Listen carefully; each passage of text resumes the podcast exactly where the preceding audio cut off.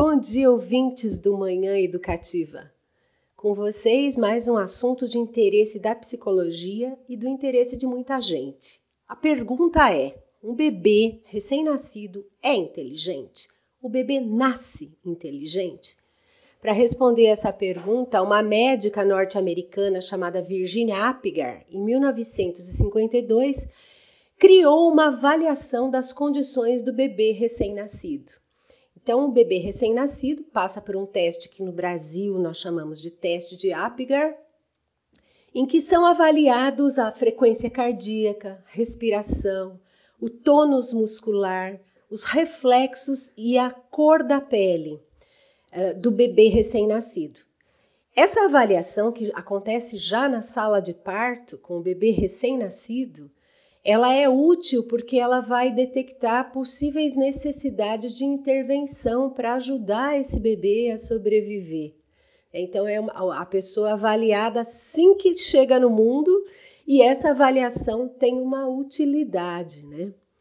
Naturalmente, o ambiente em que o bebê está sobrevivendo vai facilitar o dizem que esse desenvolvimento tenha continuidade de tal maneira que mais tarde a gente vai ter a inteligência intelectual, né, cognitiva, do conhecimento, da aprendizagem, a inteligência mais subjetiva.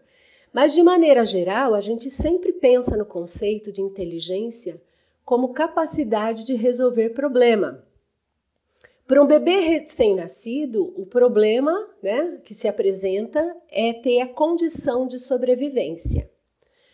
Para quem trabalha com crianças, desenvolvimento infantil, o desenvolvimento psicomotor é um belo indício de inteligência. Aliás, o desenvolvimento psicomotor é a própria inteligência. Então, quem trabalha com isso, e os pais também devem estar atentos a isso, deve se observar as aquisições do bebê, o que, que ele consegue fazer com que idade ele consegue rolar, depois sentar, engatinhar e depois andar, por exemplo. Existem diferenças individuais muito grandes até né, nessas aquisições de desenvolvimento. Então, nem toda demora na aquisição de uma conquista do bebê significa atraso necessariamente. Tá? Cada, cada criança tem seu ritmo de desenvolvimento que deve ser respeitado. Daí a importância de a gente entender que o desenvolvimento humano e o desenvolvimento da inteligência humana é um processo.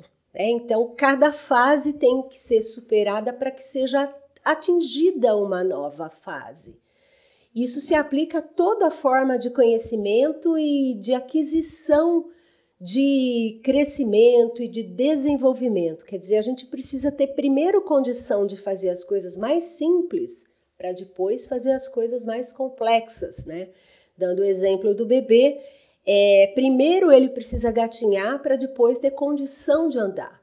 Mas para gatinhar ele tem que ter condição de ficar sentadinho, por exemplo. Então são várias uh, fases que vão acontecendo e que vão levar esse bebê a ter condição de um dia vir a andar, né? Isso se aplica a todo o processo de conhecimento e aprendizagem, inclusive para a alfabetização, onde também cada fase tem que ser respeitada, vivida, para que uma nova aquisição possa aparecer para essa criança sempre pensando no desenvolvimento humano, é, é, um tema muito interessante, né? E que se reflete depois na vida adulta. Os adultos são essas crianças que sobreviveram a todos os desafios. Kátia Mestriner, psicóloga clínica e do trabalho.